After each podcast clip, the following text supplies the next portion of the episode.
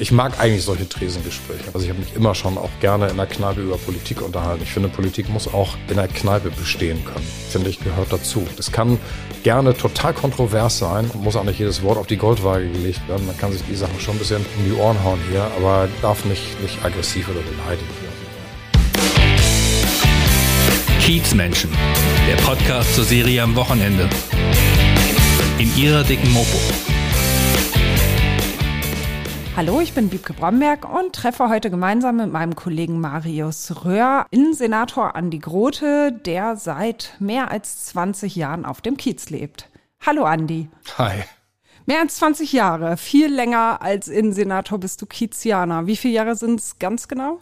Es müssten jetzt so, also gute 21 Jahre sein. Ich glaube im Sommer 2001 bin ich hergezogen. Aber ich war natürlich schon viel länger im Stadtteil unterwegs und ähm, ja, kannte mich schon vorher ganz gut aus hier. Zum Feiern, ja?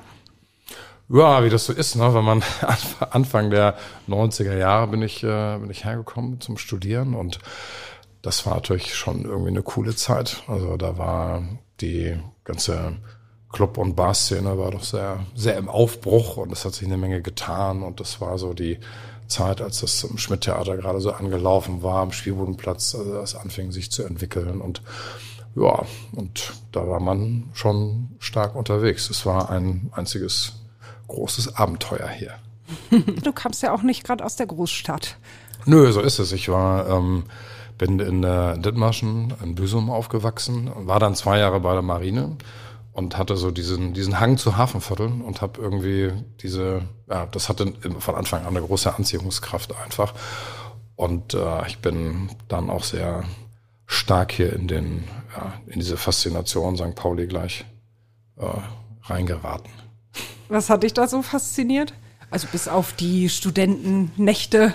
Naja, es ist eben schon, es ist ja was Besonderes, dass ähm, so ein, ein altes Hafen- und Vergnügungsviertel eben noch so durch, durch alle Zeiten hindurch diese Vitalität und dieses, dieses Leben sich erhalten hat, äh, dass hier ähm, eine unglaubliche Vielfalt auf, auf ganz kleiner Fläche. Man hat das Gefühl, hinter jeder Tür war eine andere, ist eine andere Szene, ist ein anderes Leben. Äh, es ist im Grunde genommen, ja, vollgepackt mit, mit, mit Lebenshunger und, und Dingen, die hier passieren, bis oben hin.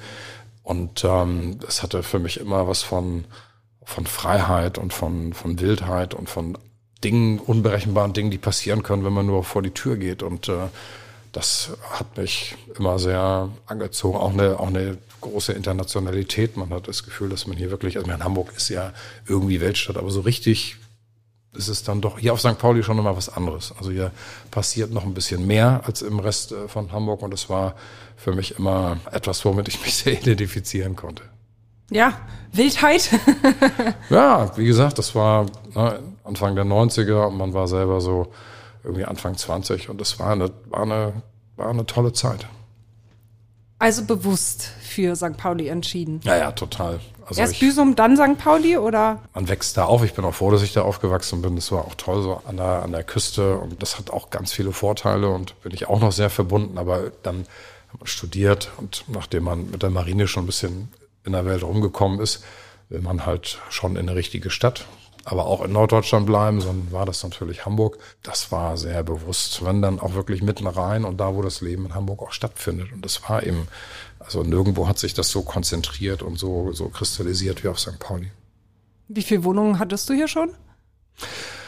Tatsächlich äh, nur zwei. Also ich bin ja erst in die Talstraße gezogen. Also wirklich, das weiß ich noch, da, bei der Wohnungsbesichtigung bin ich reingekommen, habe aus dem Fenster geguckt und konnte den Silbersack sehen. Ich gedacht, das ist irgendwie eine gute Wohnung. Da habe ich ja lange gewohnt, glaube so über zwölf Jahre oder so. Also gleich immer Silbersack verbunden, von Anfang an. Ja, schon bevor ich hierher gezogen bin. Also das ist dann, man geht hier weg und ähm, lernst du das eine oder andere kennen, dann kommt man irgendwann zum ersten Mal am Silbersack und dann ist ja interessant, mhm, okay, und dann geht man weiter, aber es gibt ja viel zu sehen und viele Dinge, wo man hingehen kann und dann denkt man sich nicht so, ah, du warst doch da in diesem Laden, das war auch geht man da nochmal hin und dann erhöht sich die Frequenz und äh, irgendwann war das dann irgendwie der Laden, wo ich mich einfach am, am meisten zu Hause gefühlt habe und das hat eine heute muss man sagen, über die ganzen Jahre, Jahrzehnte bis heute hat der Silbersack einfach eine totale Ausnahmestellung. Ich finde so,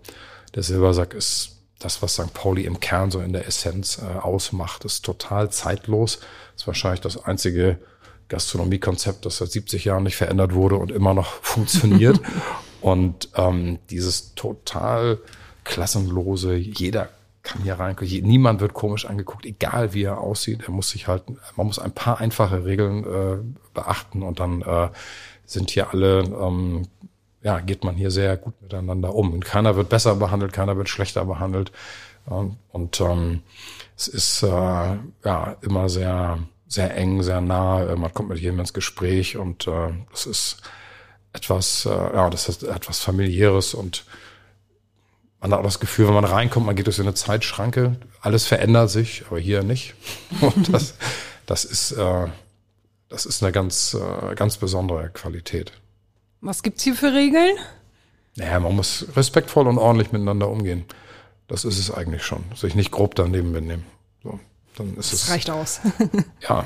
Ja, und eben, ähm, man braucht eine gewisse Offenheit. Ne? Man darf sich nicht irgendwie, wenn man mal äh, also unvermittelt angesprochen wird oder ähm, der Körperkontakt mal ein bisschen intensiver ist, als man sich das in dem Moment selber so vorgenommen hatte. Das ist einfach in der, in der Enge hier, ähm, ist das halt so. Und Wer das komisch findet, der gehört hier nicht her. Ich weiß, viele finden es hier zu hell, aber das ist äh, so. Das ist also der der der selber sagt, er zieht sich sein Publikum auch so ein bisschen selber und äh, muss man sich überlegen, ist das was für mich?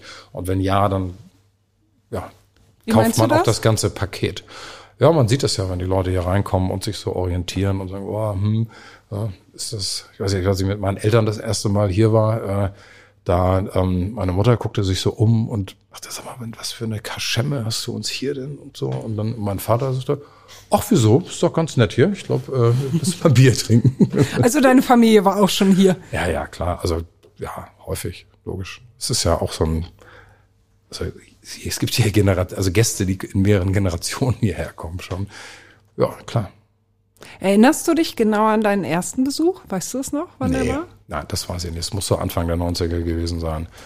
Und ähm, den allerersten äh, weiß ich nicht. Irgendwann wurde es, wie gesagt, häufiger. Dann hat man, ähm, kannte man irgendwann auch Leute, die hierher gekommen sind. Man hat selber auch Leute mitgebracht. Dann äh, hat man Erna kennengelernt.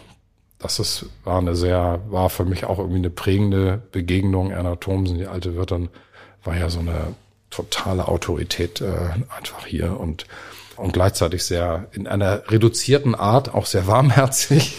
In einer reduzierten Art. Und also nicht jedem gegenüber. Nicht leutselig, ne? Hat sich also nicht anbiedernd, nicht, nicht irgendwie, aber schon mit ganz sparsamen Gesten irgendwie äh, den, den Gästen hier zu verstehen gegeben, dass sie ja, dass man ihr nicht egal war. Sie hat sich auch immer erinnert an jeden, jeden, der hier regelmäßig kam, hat sie sich noch viele, viele Jahre erinnert und alles, was man ihr je erzählt hat, hat sie auch behalten. So, und das ist ja die größte Art von Aufmerksamkeit, die man sich eigentlich vorstellen kann bei jemandem, der so viele Menschen trifft. Und das hat sie, sie hat sich auch Gedanken gemacht über Dinge, die man ihr erzählt hat. Aber sie ist, ist trotzdem war sie niemand, der dann irgendwie losgeplaudert hat oder irgendwie so überkommunikativ war dafür, dass sie den Laden hier über viele Jahrzehnte geleitet hat, war sie eigentlich sehr, war sie eigentlich sehr ruhig.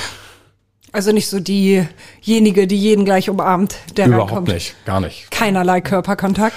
Das, nein, also hinterm Tresen war das anders als, als hier ja, im, im Betrieb, im Laden. Ja, ihr hattet ja schon eine relativ enge Beziehung, auch Erna und du. Wie kam es dazu, dass ihr euch überhaupt näher kennengelernt habt? Oder ist das, ist das normal für Stammkunden, dass sie die näher kennt? Nee, ich glaube, das, das kam dadurch, dass ähm, ich meinen 30. Geburtstag hier gefeiert habe. Dann habe ich sie natürlich angesprochen, gesagt, ja, Erna, wie ist denn das? Und ich würde gerne meinen Geburtstag hier feiern. Ja, ja, was hast du denn so vorgestellt? Und dann ähm, ja, dann habe ich alles erzählt, was ich mir vorgestellt hatte. Und dann hat sie mal kurz erzählt, wie sie sich das vorgestellt hat. Und so haben wir das dann auch gemacht. Wie sie sich das vorgestellt hat? Was hat sie sich denn vorgestellt und was hast du dir vorgestellt? Ja, man denkt natürlich dann so, dann mache ich das hier und dann gibt's hier, dann bringe ich eine Anlage mit und dann mache ich hier Musik und dann gibt's was zu essen und dies und das. Und na ja, komm, wir haben doch so schöne Lieder in der Jukebox und äh, Griechischer Wein. Schnittchen sind doch auch was Feines und ähm, wir, sind, wir wollen hier nicht so viel. Ne, du kannst das alles machen, aber ne, wir wollen den Laden nicht so, nicht jetzt hier groß umbauen oder so. Und, äh, ja, aber es hat auch funktioniert. das war auch nicht das einzige Mal, dass wir das so gemacht haben. Und Ähm, naja, und wenn man dann irgendwie am Sonntag kommt und die ganzen Sachen abholt und aufräumt und dann nochmal ins Gespräch kommt und dann bleibt, sitzt man gleich wieder am Tresen und trinkt noch was und dann kommt man nochmal anders. Sonntags, wenn Ruhe ist, äh, war immer eigentlich, hat das ja hier was von, von Kaffeekränzchen und dann, und dann ist man ganz anders ins Gespräch gekommen. Und das habe ich dann häufiger gemacht und so ist dann so eine, eigentlich eine ziemliche Verbundenheit irgendwie entstanden, so dass man dann auch immer mal Kontakt hatte und, und ja, telefoniert hat und das war ein richtig, war eine richtige, schon irgendwie eine Freundschaft, würde ich mal sagen. Du hast hier auch mal gekellnert. das weiß ich. Ich weiß, dass du hier gekellnert hast. Den musst du jetzt erzählen. Ja, das war, das war in der Woche. Ich weiß gar nicht, wir hatten glaube ich irgendwie eine Veranstaltung und dann sind wir hier noch hergekommen. Das war ist auch häufiger passiert und dann war damals Walter hinterm Tresen. Kann man heute sagen, er lebt auch nicht mehr, aber hat hier äh, ähm, Walter war genervt, er wollte hier rechtzeitig raus, weil er Geburtstag hatte um zwölf und dann ging kurz vor zwölf die Tür auf und kam irgendwie noch ein ganzer Schwung Leute rein und Walter war sauer, nein, das gibt's doch wohl nicht und kann doch nicht wahr sein und es reicht mir das aber hier und hat Schürze ausgezogen, die Ecke gefeuert, ist einfach rausgegangen, hat sich auf der anderen Seite an Tresen gesetzt und dann war einfach keiner mehr da und der Laden war ziemlich voll. Und dann ähm, hatte ich so Blickkontakt mit einem ähm, Bekannten, der hier Führung macht äh, für die für die Kurverwaltung St. Pauli, so Stadtteilführung. Na, da haben wir kurz gesagt, okay, also das können das jetzt hier nicht, die Kasse, alles war offen. also okay, komm, wir gehen hinter den Tresen, machen das hier, haben uns da orientiert, haben dann, naja, wir hatten auch beide schon mal irgendwann gekellnert und dann habe ich das hier an der Front gemacht. Er hat hinten, da ist er hinten um die Ecke ist hier dieses Telefon, hat er bei Anna angerufen, hat ihr das erzählt. oh, Walter ist, Walter hat hier die Sachen hingeschmissen und dann hat sie jemand organisiert, dass irgendwann jemand kommt. Aber es hat natürlich gedauert. Und dann haben wir hier so zwei, zwei, drei Stunden haben wir irgendwie hier den Laden am Laufen gehalten. Das war auch, hat, ging auch. Lief, ja? es lief, ja, ja. Kanntet, ja. kanntet ihr euch richtig aus, so mit den Spirituosen und so? Ja, es ja war so ja einfach. nicht übermäßig kompliziert. Und die es gab Preise, Nee, es gab alles, aber man hat dann irgendwo auch, wie das so ist in einem ordentlichen Laden, irgendwo gibt's immer eine Preisliste und irgendwo, also man hat sich dann schon, na, das ging dann alles. Es war auch nicht, auch der Technisierungsgrad war auch überschaubar. Also es war alles. Äh, es war alles gut machbar. Nichts mit Mini-Computer. Da war nichts mit, da wohl, gab keine Kartenzahlung und wer das nicht passend hatte, hatte Pech gehabt. genau. Jetzt, ja, stimmt so. Ja, ja. ja, sehr gut. Und du hast vorher schon mal gekellnert? Ja, das ist ja, wenn man so am, am Dorf groß wird, dann äh, gibt's ja auch mal Feste und dann verdient man sich ein bisschen Geld dazu und so. Und im Studentenwohnheim ähm, haben wir auch die, die Bar, äh, haben wir eine lange schlafende Bar zum Leben erweckt. Da musste man ja auch, sind wir dann auch mit so einem, mit so einem Bar-Team immer, musste man halt auch hinterm Tresen sein. Aber es also? hat mir also? immer Spaß gemacht. Also ich hatte immer eine gewisse Affinität dazu. Na du, wenn Dominik noch jemanden sucht, kannst ja, kannst ja noch mal einspringen. Wenn dir langweilig ist, wenn du mal Zeit hast. Ich vermute eher nicht. Wie viel häufig warst du früher hier, wenn du sagst so, sonntags bist du schon zum Kaffeekränzchen gern mal gekommen? Also nicht ständig, ne? Aber ich habe, also es gab also schon Zeiten, wo ich wirklich sehr, sehr viel Zeit hier verbracht habe. Ostern war immer gefährlich. Was, was heißt sehr Feier, viel Zeit? Feiertage hintereinander waren. Naja, es war dann nachher so, dass man im Grunde genommen auch wusste, also der gesamte Freundeskreis war irgendwann äh, auch hier und das war eine gewisse Zeit lang war das der Laden, wo wirklich, also auch alle, die man so kannte, sind hier auch hingegangen. Und das heißt, man konnte auch einfach alleine reingehen, man war sicher, man hat immer etliche Leute getroffen. Und das war natürlich dann auch, bevor man dann überall anders es probiert, ist man dann halt, äh, ist man, können wir auch gleich in den Silbersack gehen. So. Und, äh, und das waren immer, waren immer, immer tolle Abende. Ja. Und wenn man gegenüber wohnt? Dann ist das ja, ja eigentlich Wohnzimmer. Man konnte, ja, man konnte aus dem Fenster gucken, konnte gucken, so, wie viel ist los, wie viele Leute gehen so rein, wie, wie ist so die Szene vor der Tür und äh, ja, und dann sag, okay, ich schau mal rüber. So in, in der Woche gerechnet, so jede Woche oder mehrfach die Woche oder? Ach, unterschiedlich, je nach ähm, ja, wie die Zeit gerade so war. Aber es gab schon, würde man sagen, ein paar Jahre, wo das doch auch äh, in der Woche mehrfach sein konnte, würde ich mal so sagen. Und an Ostern dann durchgehend? Ja, es war ja immer am Karfreitag, ging ja dann, war ja dann äh, keine Musik. Und, äh, oder ging um zwölf die Musik aus von wie war denn das? Es gibt ja diese Karfreitagsregelung, wo dann jedenfalls irgendwie die Musik ausgeht und am nächsten Tag irgendwann erst wieder an. Das war dann die, das war dann eine Unterbrechung, aber ja. Ohne Musik geht hier nicht, ne? Ohne Schwierig. Man hat dann eine Weile, man hat noch eine Weile selber gesungen und äh, dann wurde es irgendwann ungemütlich. Irgendwann ist die Stimme weg. irgendwann war das dann, ja. Und heute hast du noch Zeit hierher zu kommen überhaupt? Ja, aber natürlich deutlich, deutlich weniger. Also ist schon noch, neulich hatten wir hier 20 Jahre FC Silbersack. Das war, das ist dann mal so ein Anlass oder wenn, wenn Freunde da sind oder, ja, oder auch jetzt Familie, ja, geht man hier schon nochmal hin. Ja, FC Silbersack, da hast du ja mitgespielt, ne? Ja, Und mit, mitgegründet. Ja, der ist wirklich hier mal an so einem, an so einem silbersackseligen Abend. Ein alter Marinefreund von mir und ich haben relativ spontan diese Idee entwickelt, sind auf Erna zugegangen. Sagt, Erna, wir haben eine Bombenidee, wir wollen hier eine Fußballmannschaft gründen. Und Erna erstmal guckt, ja, Jungs, so, na, äh, guckt mal, wie der Abend noch so läuft und dann sprechen wir uns äh, morgen oder nächste Woche wieder. Und zu ihrer Überraschung hatten wir das aber nicht vergessen, sondern hielten an der Idee fest und dann hat sie das auch unterstützt. Und dann haben wir wirklich hier in der Kneipe eine Mannschaft rekrutiert, so nach und nach. Und die gibt's bis heute.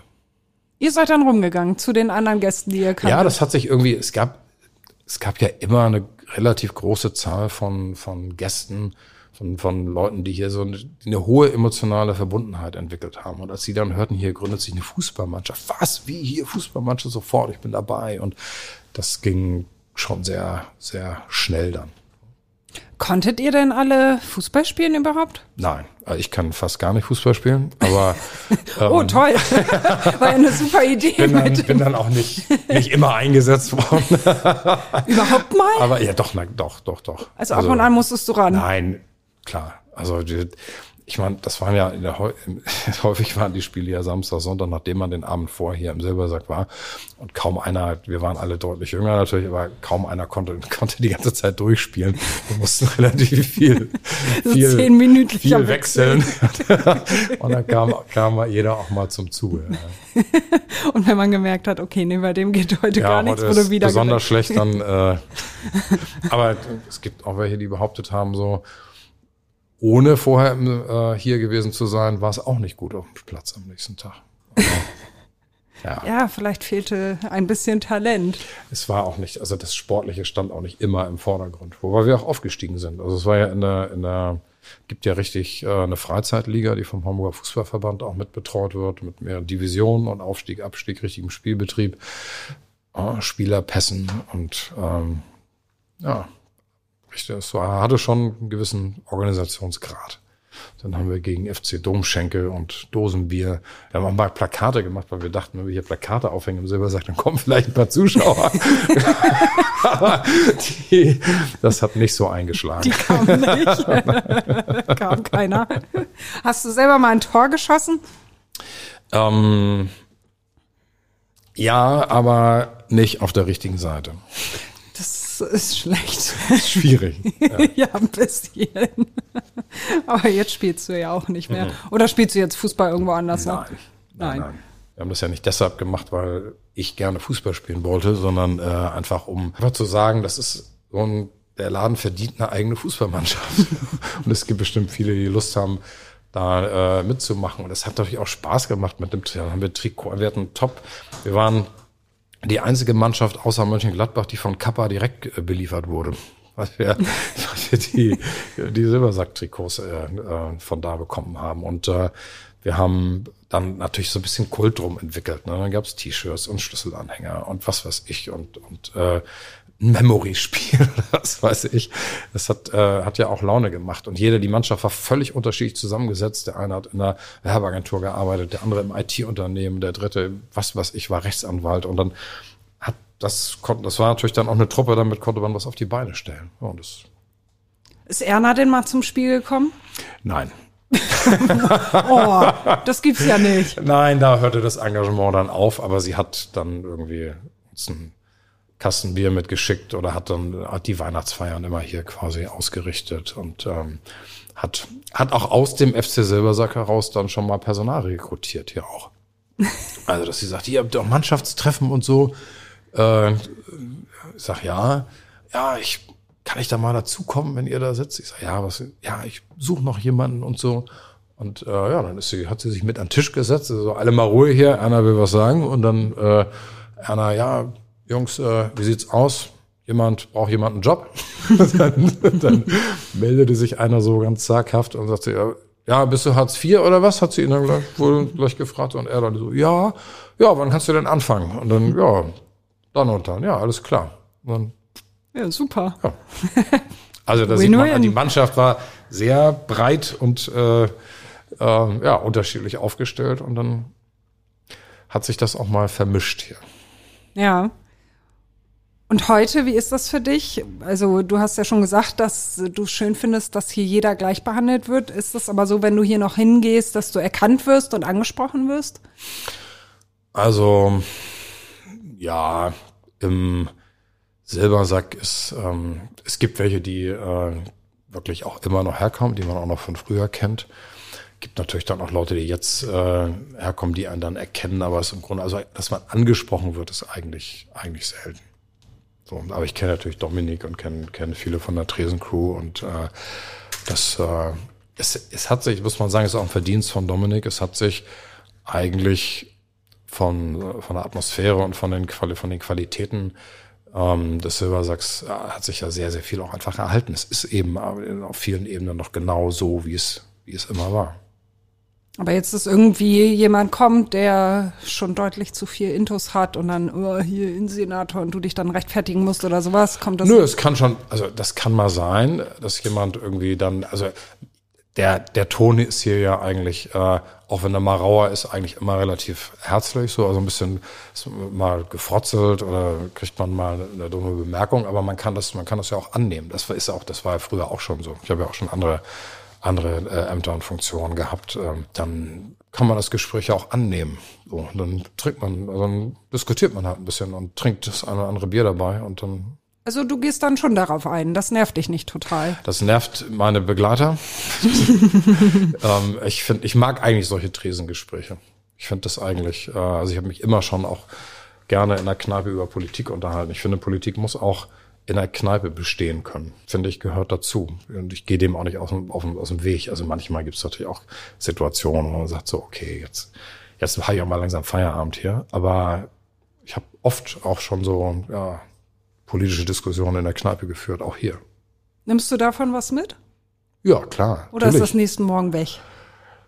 Nee, also kommt natürlich immer drauf an, was das ist, aber natürlich nimmt man was mit. Ja, klar. Natürlich.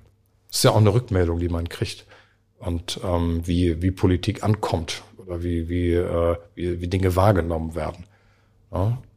Häufig nehmen diejenigen, mit denen man dann diskutiert, ja auch was mit, ist ja auch gut. Eigentlich ist die, ist, ich finde es auch richtig, dass so eine Kneipe so ein Ort ist, wo jeder mit jedem über alles reden kann. Das macht es ja auch aus. Und so ist es hier auch. Erna war immer ein bisschen zurückhaltend, wollte immer politisch so, oh, hat sie hatte immer so ein bisschen Sorge, dass dann auch Streit entsteht und so, aber das war eigentlich immer, das ging immer alles. Also hattest nie Zoff oder so hier am Tresen? Nein.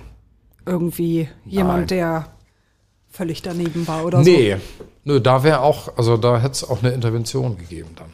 Also wenn das jetzt irgendwie aggressiv geworden wäre oder so, das, nee, das gibt's nicht hier. Aggressivität, das sind die wenigen, gehört zu den wenigen Regeln, äh, Aggressivität findet nicht statt. Es muss alles irgendwie noch in einem ordentlichen ordentlichen Ton sein. Also, es, also mit einem gewissen Respekt. Es kann gerne total kontrovers sein und da darf, muss auch nicht jedes Wort auf die Goldwaage gelegt werden. Man kann sich die Sachen schon ein bisschen um die Ohren hauen hier, aber es darf nicht, nicht aggressiv oder beleidigend oder so sein. Mhm. Du hast gerade schon gesagt, dass sich hier über die Jahre auch nach Ernas Tod wenig verändert hat. Hat sich überhaupt was verändert? Ja, ich habe gerade gesehen, jetzt hat es neue Tischplatten äh, gegeben. Ich meine, Dominik betreibt ja hier immer Restauration und Denkmalpflege, bis die Sachen wirklich auseinanderfallen. Und, äh, und, aber ein paar Sachen müssen dann von Zeit zu Zeit erneuert werden. Das ist dann so. Aber, viel, aber also ich sag mal, wenn man, wenn hier man am Wochenende bei vollem Betrieb reinkommt, dann nimmt man keine große Veränderung wahr.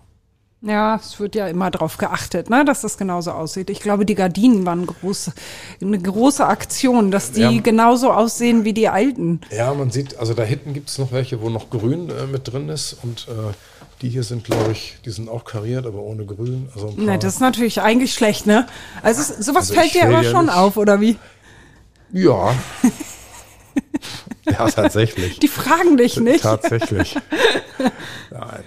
Was mich immer noch ein bisschen stört, ist das, das Schwein. Das, hier ist ja mal das, das, also zum Inventar gehört ja dieses Sparschwein auf dem Tresen, wo man für die Kinder von St. Pauli was spenden kann. Das alte Schwein ist ja mal geklaut worden. Und äh, das ist so, das sieht jetzt schon deutlich anders aus. Und ähm, ja, aber das, ganz ehrlich, das sind wirklich Kleinigkeiten. Ne? Aber neu sieht das Schwein auch nicht aus, das auf dem Tresen Nein, das hat sich, steht. inzwischen gibt es auch schon viele Leute, die kennen nur noch das Schwein. das Wie sah denn das alte aus? Ja, also ist ja auch nur ein Beispiel für, für Dinge, die, also ist ja ein gutes Zeichen. Wenn einem solche Sachen auffallen, heißt ja, dass nichts, sich nichts äh, wirklich Bedeutendes verändert hat. Das ist doch gut so. Und vom Publikum her auch nicht. Also individuell die Leute natürlich ver verändern sich ständig, aber, aber der, der Typ, also oder der, der, die, Mischung, dass ja wirklich das für, nach wie vor für alle offen ist und auch jeder hierher kommt, dass niemand sagt, äh, Silbersack ist mein Laden oder unser Laden. Na, sondern dass es wirklich, dass hier wirklich sich alles mischt, altersmäßig, äh, ähm, St. Paulianer, Hamburger Leute, die von, von, aber auch von sonst woher kommen. Natürlich kommen hier auch viele Touristen, da kommen auch viele Führungen hier rein. So. Und trotzdem gibt's aber auch Leute aus dem Viertel und aus, also viele, die, die ja, Stammgäste sind. Gibt natürlich die Stammgäste, die sagen, ich gehe hier am Wochenende nicht her, da ist mir zu viel Trouble, ich komme dann lieber äh, in der Woche. Aber das war auch alles schon immer so. Also die, dieses, diese totale Gemischtheit und Offenheit, das hat sich eigentlich erhalten. Und auf dem Kiez generell, wie erlebst du den Kiez heute? Wie hat er sich verändert? Er hat sich natürlich schon verändert, ne? Ähm, gegenüber, also wenn man mal so die ganze Spanne jetzt seit Anfang der 90er, so 30 Jahre. Ähm, also, ja, Rotlicht ist natürlich immer weniger geworden. Ähm, es hat sich städtebaulich natürlich was verändert, der ganze Bereich. Äh, Millantor vorne, äh, die tanzenden Türme, ganze Spielbodenplatz. Ähm, das hat sich alles, das hat sich stark verändert. Auch dahinter das Bavaria-Viertel, Ich kenne das eben auch noch mit der Brauerei. Und es haben, manche Dinge haben sich positiv geändert, manche haben sich negativ geändert. Wichtig ist, finde ich, dass man sich klar macht, dass Veränder zu keinem Stadtteil gehört Veränderung so dazu wie St. Pauli, wie zu St. Pauli. Es hat sich immer alles verändert hier. Ein, dass der Stadtteil sich nicht verändert, wäre ein total unsankt paulianischer Zustand. Das muss man manchmal manchen ins Gedächtnis rufen, die hierher kommen und finden, äh, ab dem Zeitpunkt, wo, wo sie hierher ziehen, darf sich eigentlich nichts mehr verändern, außer der Lautstärke der Bar gegenüber. Ist einfach so, dass, dass hier äh, immer ein Wandel drin ist. Und was ist so die Veränderung im Negativen jetzt und auch im Positiven? Vielleicht jeweils ein Beispiel, die du hier beobachtet hast? Negativ würde ich schon sagen, ist für mich ein echter Missstand ist, ist das äh, Thema, also diese ganze Kioskisierung. Also dass wir diese Schwämme von Kiosken haben und damit eben dann so das aus dem Kiosk Alkohol trinken, äh, Alkohol rausholen, günstig auf der Straße trinken, diese und dann dadurch auch eine gewisse, eine andere Atmosphäre schon auf der Straße. Gefühlt auch eine zugenommene Rücksichtslosigkeit von, von Leuten, die hierher kommen, die das Gefühl haben, hier geht alles, was sonst nicht geht und hier kann ich auch in die Hauseingänge pinkeln und hier muss ich mich gar nicht benehmen. Das ist, ich meine, hier geht ja viel, aber bisschen, bisschen normales Benehmen kann man schon irgendwie auch erwarten und auch für Rücksicht darauf, das ist ja kein Freizeitpark, hier leben ganz viele Menschen. Das haben ja auch viele nicht drauf. Also St. Pauli hat immer diesen Doppelcharakter. Es ist ein, Gewerbe- und Vergnügungsstadtteil, aber es ist eben auch ein Wohnstadtteil. Sehr viele, über 20.000 Menschen wohnen hier. Und das, davor ist auch manchmal ein bisschen Respekt äh, angebracht. Ich würde mir auch wünschen, wenn wir mal negativen Dingen sind, dass ähm, die viele Grundeigentümer und Vermieter ein bisschen langfristiger denken würden und äh, gucken, wo entwickelt sich der Stadtteil eigentlich hin, was macht den Stadtteil aus, was macht welche Qualitäten, was macht ihn am Ende auch attraktiv für Leute, die hierher kommen.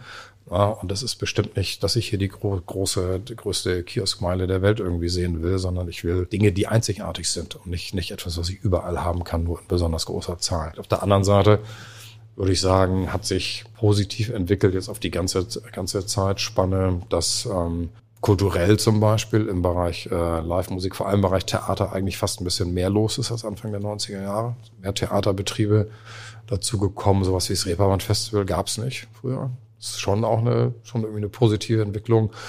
Und es hat sich natürlich viel durch Sanierung äh, getan. Es ist sehr viel alte Bausubstanz äh, saniert worden, erhalten worden und äh, die Mieten sind günstig geblieben, weil es eben öffentlich finanziert war. Und äh, es sind viele Familien, es sind mehr Familien im Stadtteil als früher. Also es gibt positive und negative Entwicklungen. Bei den Kiosken, wenn man sich so unter den Wirten umhört und so, dann schreien die auch immer auf, irgendwie, ja, die Politik macht hier nichts. Ja, es ist auch wirklich, also ich kann, das kann ich wirklich in Anspruch nehmen dass wir echt alles versucht haben. Wir sogar Kanzleien beauftragt, also wirklich mit Rechtsgutachten um zu gucken. Wir haben, wir haben sogar Untersuchungen gemacht. Ähm, äh, ich weiß gar nicht, eine Uni, äh, glaube ich, war das, äh, also irgendeine Hochschule beauftragt, hier mit, mit quasi mit Feldforschung zu gucken. Kann ich irgendwie nachweisen, dass bestimmte Negativauswirkungen im Stadtteil wirklich auf Kioske ähm, präzise zurückgeführt werden können, weil es einfach sehr schwierig ist, ähm, Regularien zu finden, mit denen man dann auch solche Kioske einschränken oder schließen kann. Das ist einfach ein Stück Gewerbefreiheit, Deregulierung, muss man auch sagen. Ähm, dagegen ist dann, ist dann wenig auszurichten. Also man müsste wahrscheinlich ganz, ja, bräuchte ganz andere rechtliche Grundlagen. Ein Kiosk braucht keine Genehmigung. Das äh, ist hier überall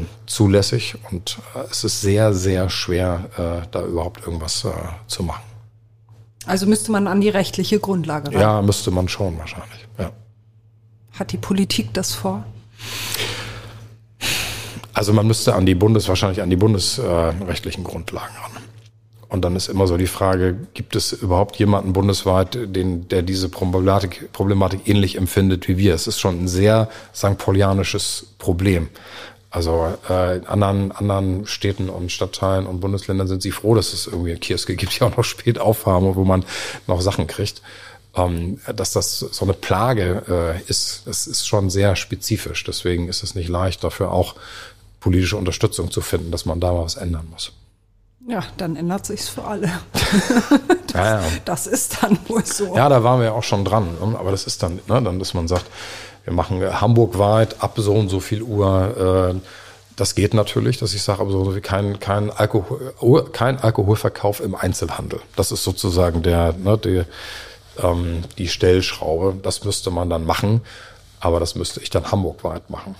So. Das geht nicht nur für einen Stadtteil. Das kann ich dann nicht nur für den Stadtteil machen, es sei denn, wie gesagt, ich kann, kann äh, hier äh, nachweisen, dass es hier besonders schädliche Auswirkungen äh, gibt. Und da geht eben nicht, äh, dass, dass andere Gewerbebetriebe, Gewerbebetriebe wie Bars, äh, Clubs und so weiter darunter leiden. Das reicht nicht, um ein anderes grundsätzlich erlaubtes Gewerbe einzuschränken, wie so ein Kiosk, sondern es müsste dann schon ähm, ne, Überruhestörung, äh, äh, am besten äh, Straftaten, Ordnungswidrigkeiten, was alles Dinge, die entstehen dadurch, dass äh, zu viele Menschen zu viel Alkohol aus dem Kiosk kaufen und konsumieren. Aber das ist einfach sehr schwer nachzuweisen. Das ist, ähm, ja.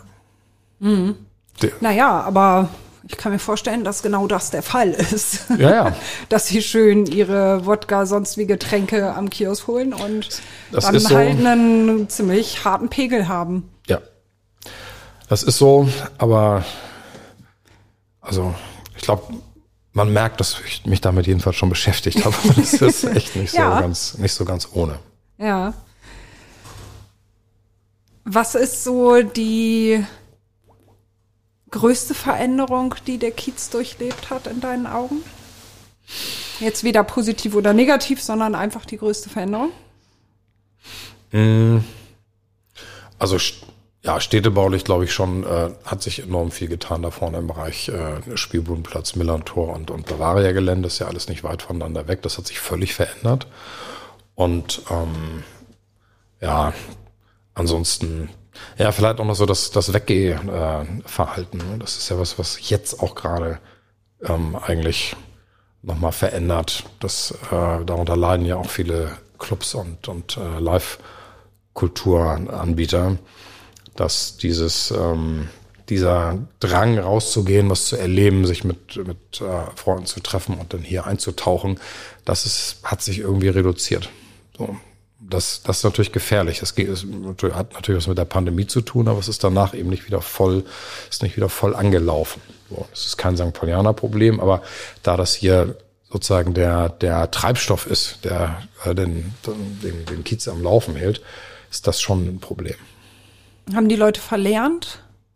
auf Konzerte zu ich gehen. Glaub, das, das gerade bei den jetzt Jüngeren, so mit Anfang 20, hat sich das, ja, hat sich das Freizeitverhalten einfach verändert. Das ist sowieso viel, viel stärker, findet viel stärker im digitalen Raum statt und äh, und ähm, es spielt einfach nicht mehr, nicht mehr so die Rolle. Man hat nicht das Gefühl, um, um andere Menschen zu treffen, muss ich rausgehen, muss ich in eine Bar gehen, muss ich in, in einen Club gehen.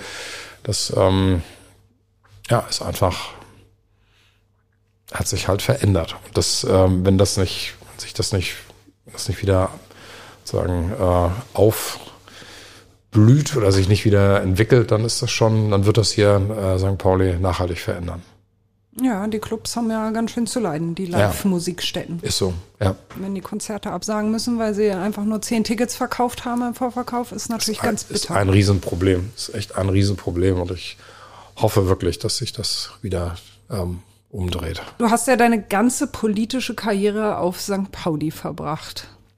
Was war für dich da das größte Thema, was du hier bewegt hast auf St. Pauli? Oh, wahrscheinlich schon ähm, Paloma-Viertel, also ehemalige Esso-Häuser.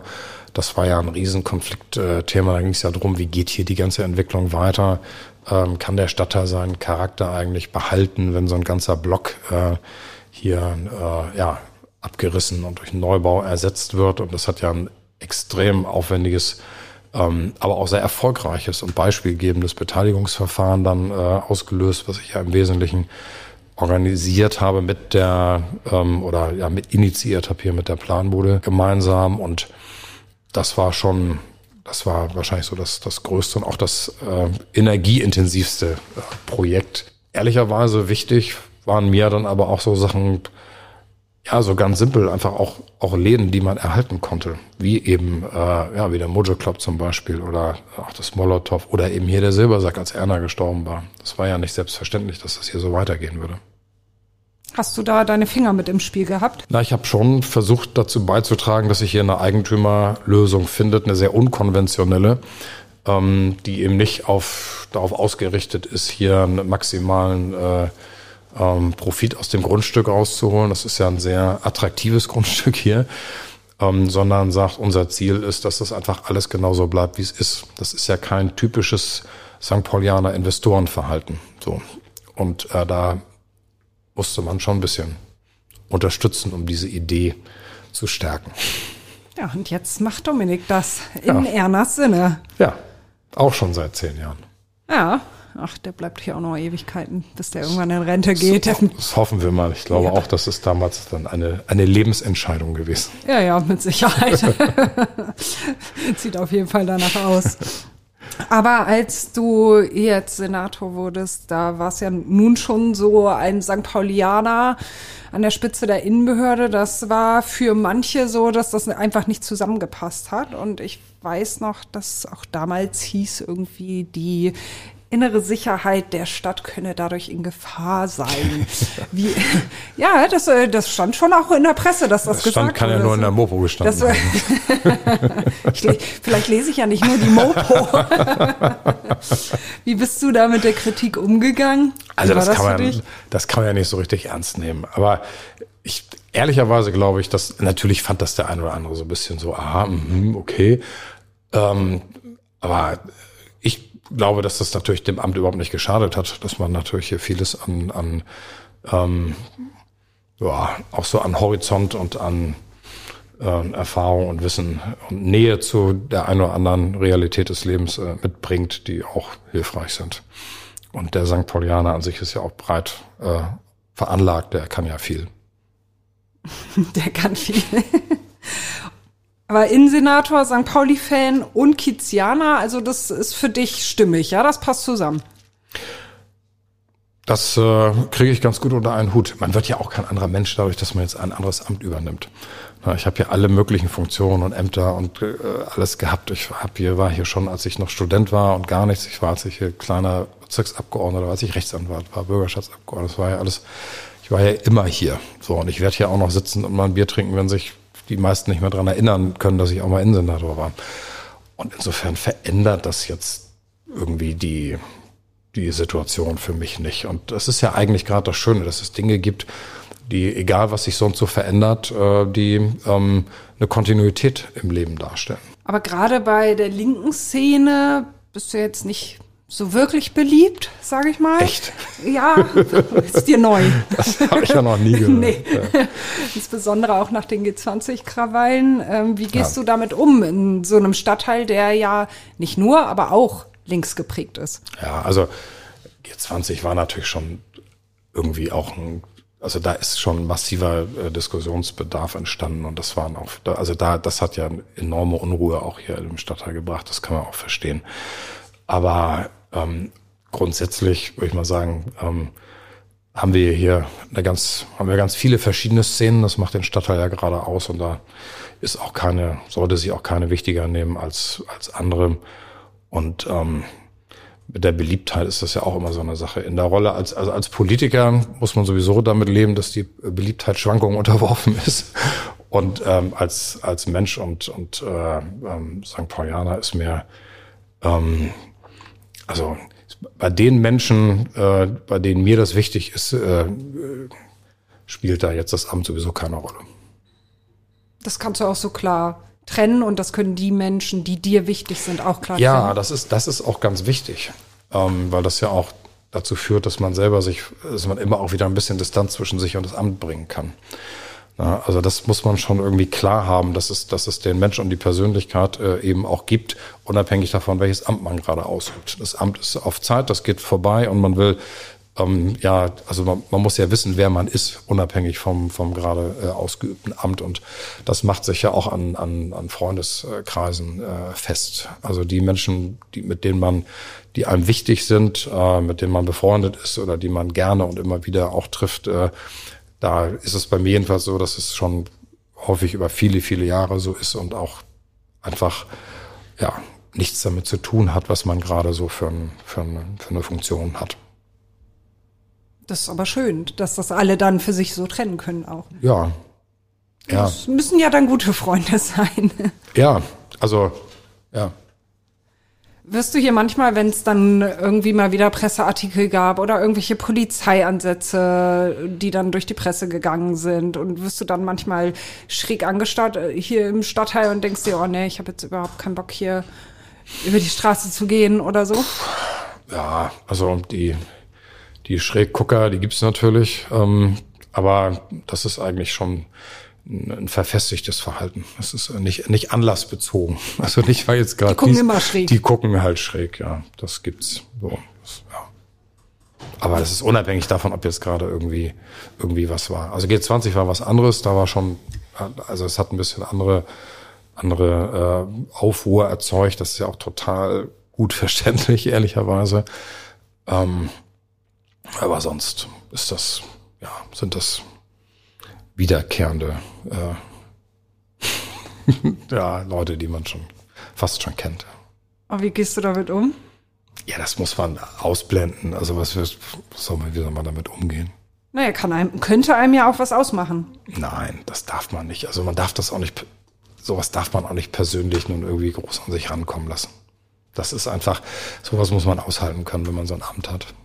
Du wurdest ja auch schon angefeindet und das gipfelte ja darin, dass du 2019 gab es einen Anschlag auf dein Auto mit deinem Sohn im Auto, der damals sehr klein war. Was hat das mit dir gemacht? Das hat ja eine andere Qualität, als wenn dich jemand ein bisschen auf der Straße ja. den Spruch hinterher ruft oder so. Ja, das war eine andere Qualität. Das war nicht schön. Es war ja auch ein in besonderer Weise armseliger äh, Angriff auf dem Auto, wo ein kleines Kind drin sitzt. Und ich bin schon froh, dass mein Sohn damals noch so klein war, dass er das nicht, davon nichts mitgekriegt hat.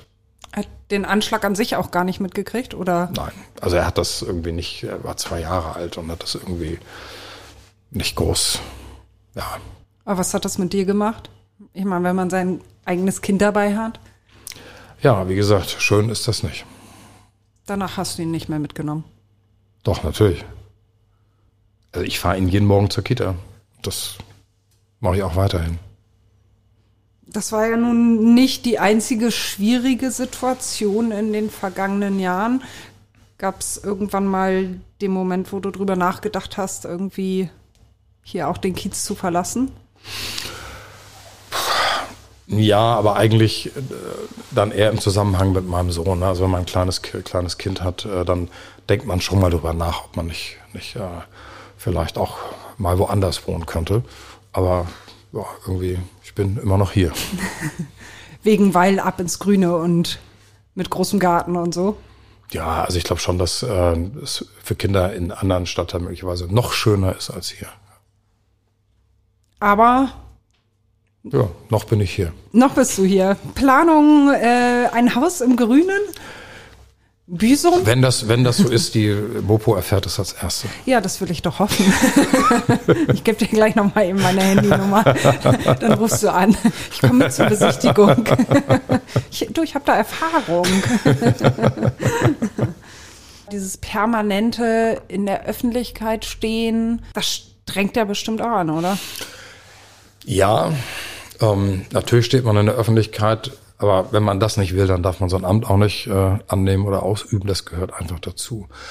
Und man darf das auf der anderen Seite auch nicht überschätzen. Also es ist jetzt auch nicht so, dass äh, wenn ich überall in Hamburg, äh, wo man aus dem Auto steigt, äh, irgendwie gleich alle so, oh, da kommt jetzt aber der Innensenator. Und ich meine, wenn man einen Kilometer aus Hamburg raus ist, interessiert das sowieso niemanden mehr. So. Und äh, insofern hat das auch alles seine, seine Grenzen.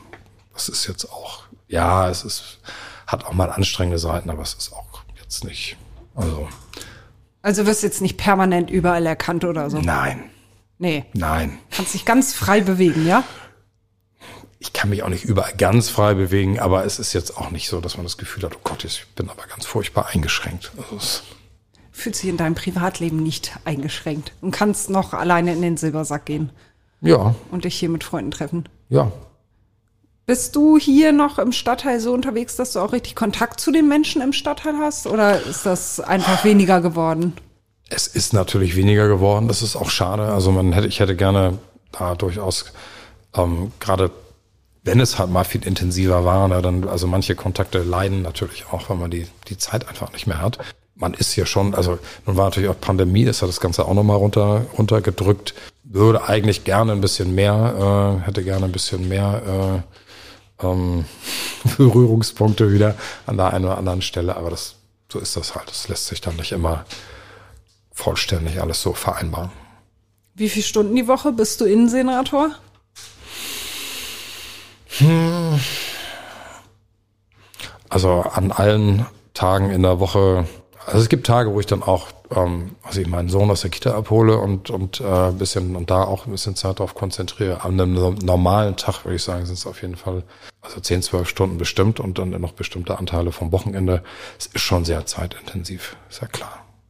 Da will man dann auch eigentlich nur auch aufs Sofa, oder? Ja, also bisschen Energie für Familie und Freunde und Sachen, die einem Spaß machen, gibt's schon noch. Was würdest du denn machen, wenn du einfach dieses Amt abgeben könntest mal und dann einfach als Andi losziehen? Gibt es da irgendwas, was du total gerne mal wieder machen würdest? Ich glaube, das Losziehen ist gar nicht das, was ich ähm, sozusagen am meisten, wo ich jetzt sage, da wäre der größte Unterschied. Es ist der, der größte Unterschied durch das Amt besteht eigentlich da, wo man, wo man sich zurückhalten muss mit dem, was man sagt. Also ich würde glaube ich, sehr genießen, an der einen oder anderen Stelle Dinge noch wesentlich klarer und deutlicher ansprechen zu können, als ich das jetzt tue oder jetzt tun kann äh, im, in dem Amt.